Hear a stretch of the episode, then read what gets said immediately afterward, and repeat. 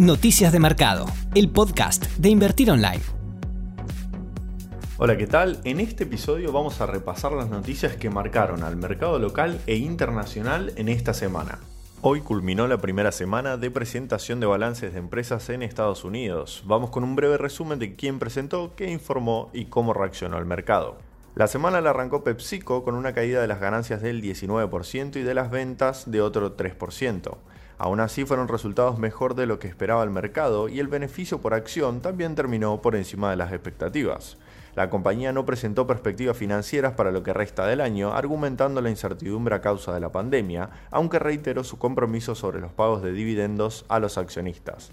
La realidad es que no hubo grandes cambios en su cotización desde el inicio de la semana. Estuvo entre los 135 y 134 dólares.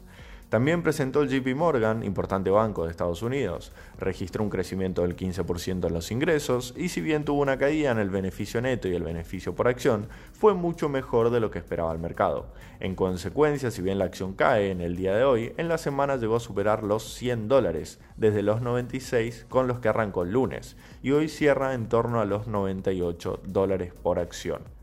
A la empresa de servicios financieros Citigroup también le fue bastante bien, presentó ganancias mejor a las esperadas y una buena performance del área de trading principalmente. Los ingresos estuvieron por encima de los esperados por el mercado, como así también el beneficio por acción. Además anunció que mantendrá sus dividendos trimestrales tras pasar con éxito el test de estrés de la Fed. Sin embargo, las buenas noticias no se vieron reflejadas en su cotización, que caen al menos 2 dólares desde que arrancó la semana. A Goldman Sachs también le fue bien, con una suba del 2% en sus ganancias netas, del 21% en sus ingresos y también con aumentos en el beneficio por acción de casi el doble de lo que esperaba el mercado.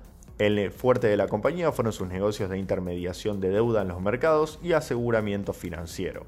Morgan Stanley también tuvo saldos positivos con un beneficio neto 50% mayor que en el mismo periodo del año pasado. Además registró un beneficio por acción de 2 dólares con 0,4 y una facturación de 13 mil millones de dólares, bastante por encima de lo que esperaban los analistas.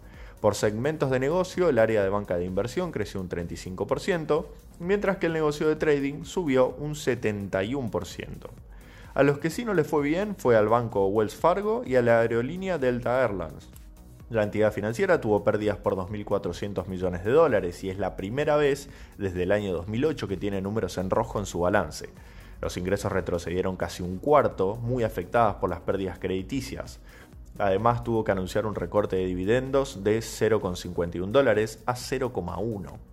Mientras tanto, la aerolínea, en una situación que afecta a la industria en general, como lo es la pandemia, anunció pérdidas netas por 5.700 millones de dólares, el peor registro desde el año 2007, y advirtió que las reservas de vuelos continúan disminuyendo a medida que aumentan los casos de COVID-19, lo que obliga a la aerolínea a recortar su horario nuevamente.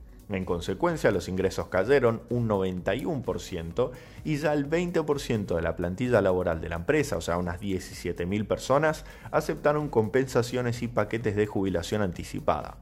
Además de esto, del sector vinculado a la salud reportó Laboratorios Abbott y Johnson Johnson, ambos con el sector farmacéutico como los más beneficiados, por supuesto, por la situación de la pandemia. En el caso de Johnson Johnson tuvo caídas lógicas en lo que son las ventas del resto de sus productos vinculado a lo que es el cierre de tiendas. Cabe mencionar dos noticias que fueron extra balances, pero también afectaron al mercado. Por un lado, la farmacéutica moderna, que está tocando los 90 dólares después de arrancar en 60 esta semana, luego de informar que en la primera fase de la vacuna experimental que están desarrollando contra el coronavirus, que fue llevada a cabo en marzo, se obtuvieron resultados positivos tras producir anticuerpos suficientes para neutralizar la enfermedad en los pacientes que recibieron la dosis. Por otro lado, Twitter sufrió hackeos masivos en cuentas verificadas de alto perfil como Elon Musk, Bill Gates, Joe Biden. En el hackeo alentaron donaciones de Bitcoin y según informaron algunas fuentes fueron robados aproximadamente 100 mil dólares. Todo esto se enmarca en un momento de corrección de la bolsa internacional con la mayoría de las acciones en rojo. Esto puede deberse a la incertidumbre por el aumento de casos de coronavirus en todo el mundo y en particular en Estados Unidos y también a una toma de ganancias, aprovechando lo que fueron las importantes subas que se registraron en el mercado desde inicios del segundo trimestre. En el plano local, lo más importante de la semana sucedió en el día de hoy. La noticia del día es que el gobierno envió al Congreso el proyecto de ley para canjear la deuda en dólares emitida bajo legislación local. La propuesta incluye a unas 14 letras del Tesoro en dólares, 12 de ellas LETES y 2 LELINK, más 15 bonos, entre los que se destacan el AO20, el AI24 y el DICA.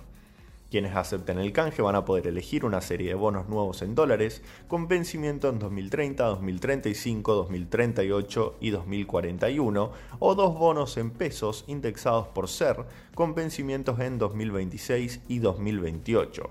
Si no se elige ninguna de las opciones, te reperfilan o patean todos los pagos hasta por lo menos fin de 2021, que es un año más de lo que ya estaba reperfilado.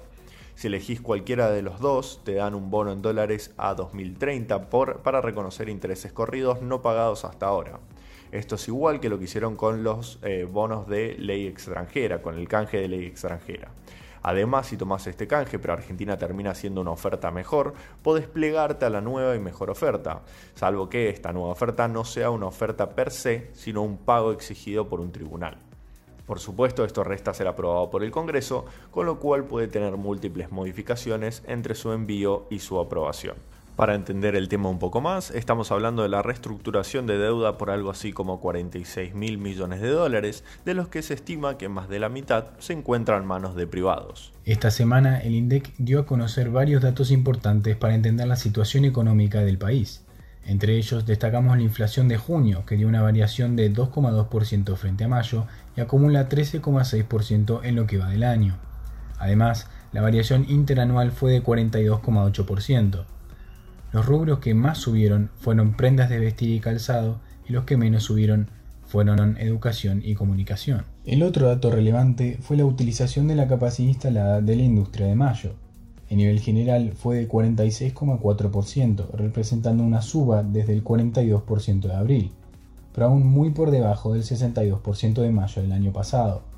Los sectores que estuvieron más afectados fueron productos alimenticios y bebidas y edición e impresión, los cuales se encontraron a la baja comparado al mes de abril, y el sector automotriz, el cual reanudó su actividad pero sigue muy por debajo de niveles típicos en 6,2% y entre los que se ubicaron por encima de la media se destaca la industria metalúrgica y la petrolera, gracias a un aumento en la producción de acero y refinamiento del crudo.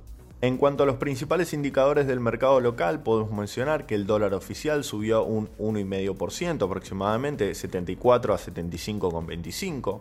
El dólar contado con liquidación subió un 6% y se ubica en los 117 pesos.